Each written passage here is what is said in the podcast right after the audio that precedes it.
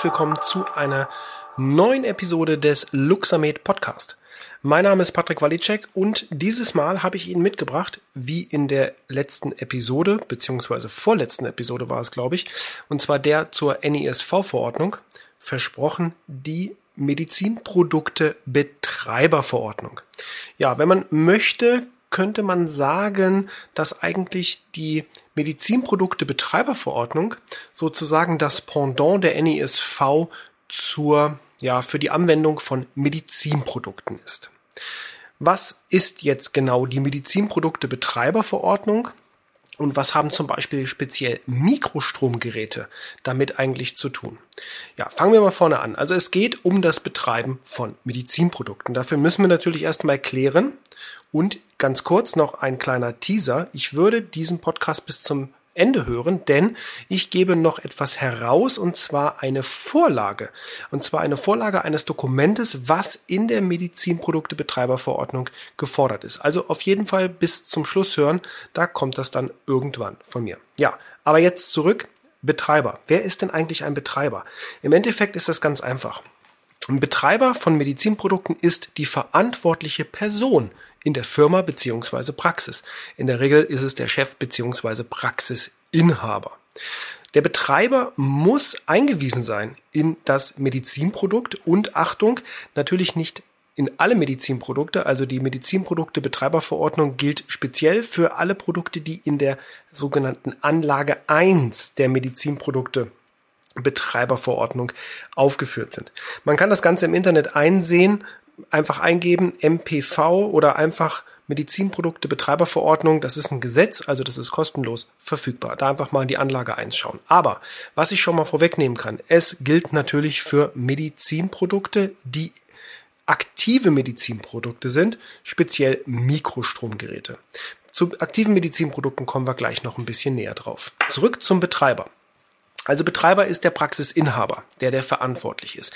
Der muss eingewiesen sein eben in das jeweilige Medizinprodukt und der ist auch dafür verantwortlich, dass die Anwender des Medizinproduktes entsprechend durch ihn auch eingewiesen sind. Also kommen wir zum Thema Anwender. Wer ist jetzt der Anwender? Ja, der Anwender ist im Endeffekt die Person, die das Medizinprodukt einsetzt, aber Anwender und Betreiber müssen nicht immer die gleiche Person sein. Ein Anwender kann zum Beispiel ein Angestellter sein, ein, ein angestellter Therapeut etc. pp. Und dieser Anwender muss erst einmal vor jedem Einsatz des Produktes die Funktionsfähigkeit des Produktes überprüfen. Er muss die Gebrauchsanweisung kennen und die Gebrauchsanweisung muss jederzeit zugänglich sein. Also das ist ganz wichtig. Ein Anwender muss natürlich auch eingewiesen sein durch den Betreiber. Der Betreiber im Übrigen, der muss eingewiesen sein durch eine vom Hersteller autorisierte Person. Das hört sich immer so komisch an und da steckt auch ordentlich was hinter. Ich will das mal versuchen ganz kurz zu erklären. Die vom Hersteller autorisierte Person ist in der Regel der Medizinprodukteberater. Nicht nur in der Regel, sie ist der Medizinprodukteberater.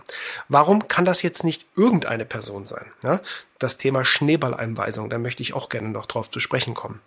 Das kann eben nicht irgendeine Person sein, weil im Laufe des Lebens oder des sogenannten Lebenszykluses eines Medizinproduktes können sich ja Anforderungen ändern, es können sich Sicherheitshinweise ändern und so weiter und so weiter.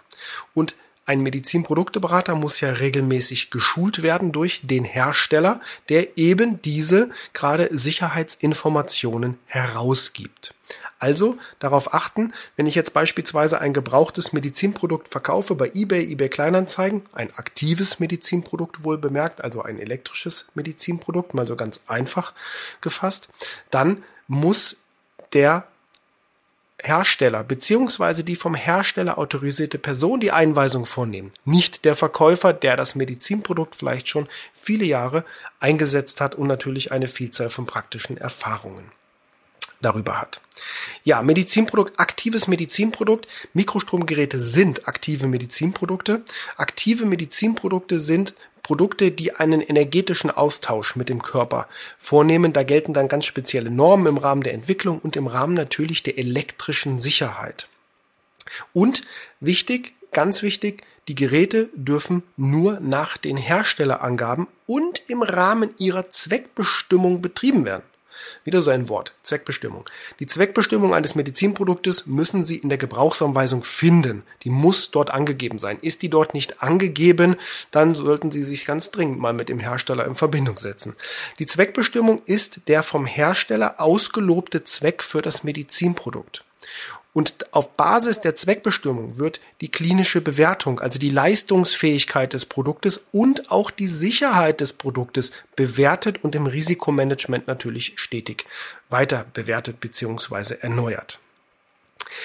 Grundlegend dürfen auch Medizinprodukte, speziell aktive Medizinprodukte, nur von Personen eingesetzt werden, eben die, die erforderliche Ausbildung darüber verfügen oder über diese erforderliche Ausbildung verfügen. Dann gibt es natürlich das sogenannte Medizinproduktebuch. Das ist ein Teil der Begleitpapiere. Die Gebrauchsanweisung ist ein Begleitpapier und auch das Medizinproduktebuch ist ein Begleitpapier. Da werden zum Beispiel Angaben gemacht über den Standort des Gerätes, über die Risikoklassifizierung, natürlich die Seriennummer, und auch wer denn eingewiesen ist, also auch der Nachweis, dass der A, der als erster der Betreiber in das Medizinprodukt eingewiesen ist und dann die ganzen Anwender, falls Angestellte, Therapeuten oder Ärzte eben mit dem Produkt arbeiten müssen, auch die dort drin stehen und entsprechend das Ganze auch gegenzeichnen, dass sie eingewiesen wurden, denn sonst dürfen sie das Medizinprodukt nicht einsetzen. Das ist relativ wichtig, denn was wird gegebenenfalls bei einer Begehung durch eine Behörde geprüft? Natürlich, das Medizinprodukt werden Sie nicht prüfen können, wegen der fehlenden meistens Expertise in diesem Bereich. Aber was Sie sich anschauen, ist die Gebrauchsanweisung und natürlich das Medizinproduktebuch. Da kommen wir noch zu einem weiteren Teil, den ich auch anfangs angesprochen habe, nämlich den Teil, den ich Ihnen auch als Vorlage vorbereitet habe, das sogenannte Bestandsverzeichnis über Medizinprodukte. Jede Praxis muss ein Verzeichnis führen, in dem alle Medizinprodukte aufgelistet sind. Da steht dann zum Beispiel drin, dass das Medizinprodukt ein aktives oder ein nicht aktives Medizinprodukt ist. Da steht die CE-Kennzeichnung drin, weil, Achtung, auch die CE-Kennzeichnung müssen Sie ein Stück weit im Auge behalten, denn Sie dürfen nur korrekt CE gekennzeichnete Produkte in Ihrer Praxis einsetzen. Jetzt können Sie natürlich die CE-Kennzeichnung, sprich die Konformitätsbewertung nicht en Detail prüfen, aber es gibt so ein paar Sachen, die kann man durchaus prüfen. Denn bei einem aktiven Medizinprodukt zum Beispiel, da sehen Sie auf dem Typenschild eine CE-Kennzeichnung und dahinter steht eine vierstellige Zahl, zum Beispiel 0123 oder 044 und so weiter. Daran können Sie erkennen, welche benannte Stelle zum Beispiel der TÜV, die DEKRA etc., in dieses Konformitätsverfahren involviert waren, die das Ganze sozusagen noch einmal gegengeprüft haben. Da sollten Sie darauf achten. Lassen Sie sich auch immer die Konformitätserklärung zeigen. Viele Hersteller bieten einen Download-Bereich auf ihrer Internetseite. Dort können Sie in der Regel die Konformitätserklärung herunterladen. Das macht man so. Das ist ja auch das Bequemste. In der Regel werden diese nicht mehr abgedruckt in der Gebrauchsanweisung. Das macht auch wenig Sinn, weil bei einer Aktualisierung der Konformitätserklärung, was nicht selten vorkommt, gerade wenn irgendwelche Zertifikate, QM-Zertifikate oder EG-Anhang-Zertifikate erneuert werden durch die Hersteller, muss auch die Konformitätserklärung erneuert werden, denn die hat ein Ablaufdatum. Bei aktiven Medizinprodukten, also ab Risikoklasse 2a, läuft nämlich die Konformitätsbewertung ab für das jeweilige Produkt, wenn entsprechend das Anhang bzw. EG-Zertifikat auch abläuft. Das gilt nicht für Produkte, die man vor Ablauf gekauft hat, aber dennoch ist es mal interessant zu sehen. Da können Sie auch schauen, wie professionell ein Hersteller vorgeht. Denn es gibt viele Hersteller, die haben zwar natürlich eine Konformitätserklärung, aber kein Ablaufdatum.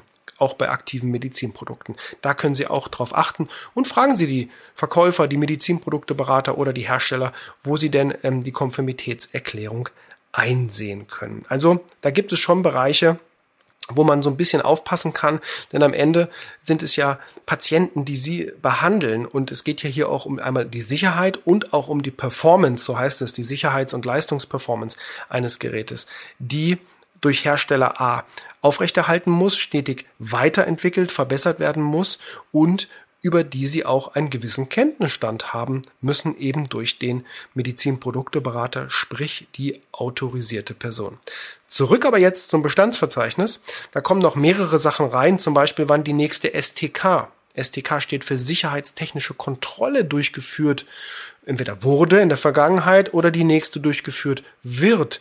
Denn aktive elektrische Medizinprodukte müssen regelmäßig sicherheitstechnisch kontrolliert werden. Sie kennen das. In der Praxis, wenn Sie spätestens dann, wenn Sie Angestellte haben, muss ja jedes elektrische Gerät vom Computermonitor, vom Netzteil äh, und so weiter, die Kaffeemaschine auch, muss überprüft werden im Sinne der DGU V3. Da geht es ja um den Arbeitsschutz für die Mitarbeiter. Das muss dort jährlich gemacht werden. Eine sicherheitstechnische Kontrolle kann jährlich gemacht werden. Je nach Herstellerangaben muss sie aber mindestens alle zwei Jahre erfolgen. Und auch das kann man in diesem Bestandsverzeichnis erfassen. Und jetzt, wie versprochen, der Link, denn ich habe Ihnen da mal eine Vorlage vorbereitet, an der Sie sich entlanghangeln können oder die Sie direkt umsetzen können und einfach nur Ihre Medizinprodukte eintragen. Da ist auch eine kleine Anleitung beziehungsweise so ein kleines Merkblatt mit dabei, damit Sie verstehen, was in welche Spalte eingetragen werden soll.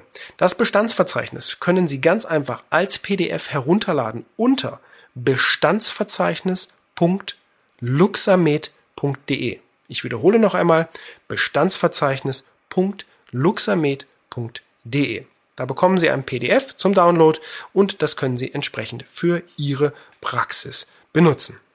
Ja, und damit sind wir eigentlich auch am Ende dieser Episode.